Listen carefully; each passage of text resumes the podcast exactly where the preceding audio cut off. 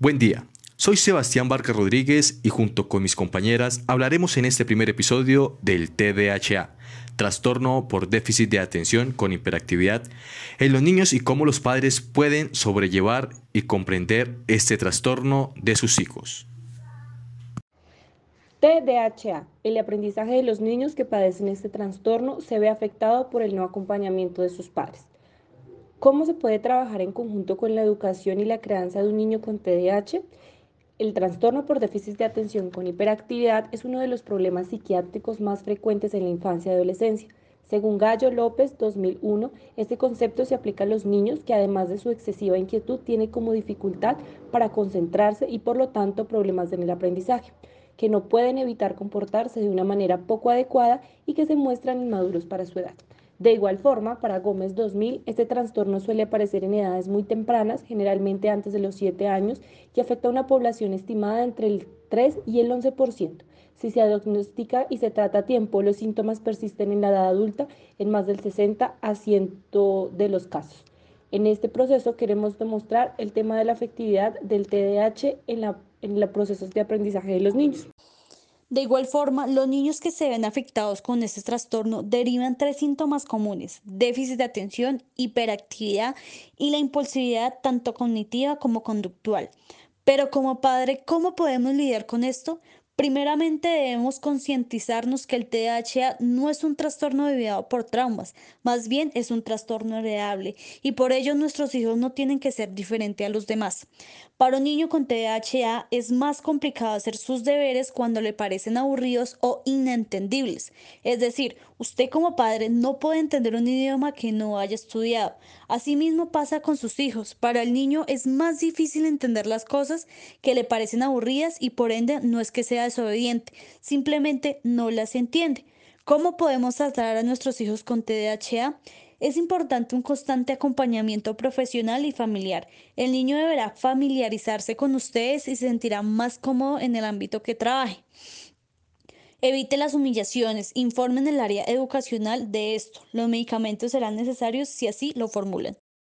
Objetivo general. Identificar las dificultades de aprendizaje en niños y niñas dentro de su proceso escolar con el fin de determinar sus dificultades en el aprendizaje asociados al trastorno de atención dispersa y poder contribuir a su desarrollo desde el diagnóstico y manejo correcto. Objetivos específicos. Reconocer la capacidad para identificar los síntomas relacionados al trastorno de atención dispersa a la familia y al equipo educativo y a los profesionales en el área. Y de estrategias se han implementado para darle manejo claro y oportuno.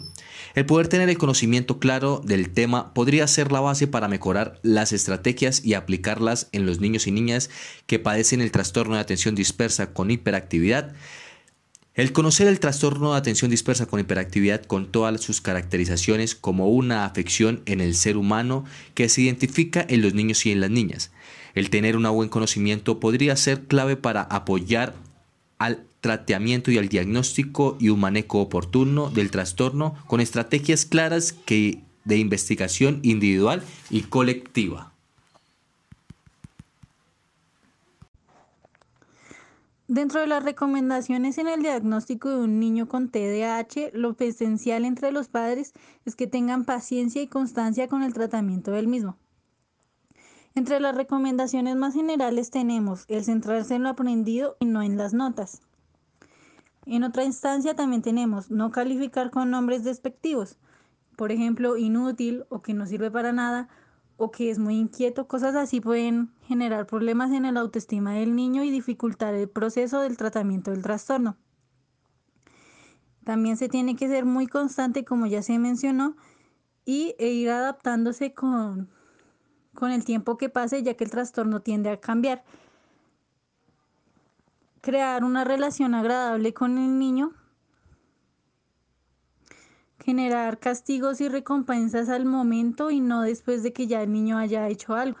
De esta forma él entenderá qué, qué castigos o qué conductas generan castigos y qué conductas generan recompensas.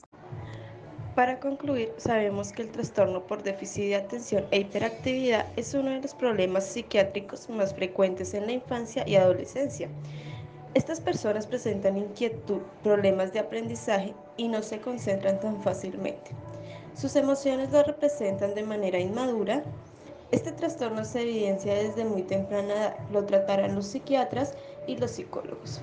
Por una parte, se hará terapia para los padres, ya que el niño no, no tendrá la capacidad de aprender como un niño en desarrollo normal. Decimos que un niño con TDAH se ve asociado en dificultades del desarrollo y en el aprendizaje. Los niños que presentan trastornos por déficit de atención con hiperactividad son niños que por su actitud no son aceptados en la sociedad. Es por esta razón que nos enfocamos en el aprendizaje. Otro aspecto fundamental para que los padres haya una, una conciencia por parte del mundo hacia la ayuda, la ayuda educativa que necesitan los niños. Em, la hiperactividad se ve asociada a dificultades del desarrollo y en el aprendizaje que aumentan con la edad en que se establece el diagnóstico, y entre las cuales destacan las dificultades y los fracasos escolares. Mm, para adaptarse al colegio y el entorno, el entorno en que tengan buenas relaciones con los compañeros y demás personas, sin el conocimiento de toda esta información, no será posible avanzar para bien.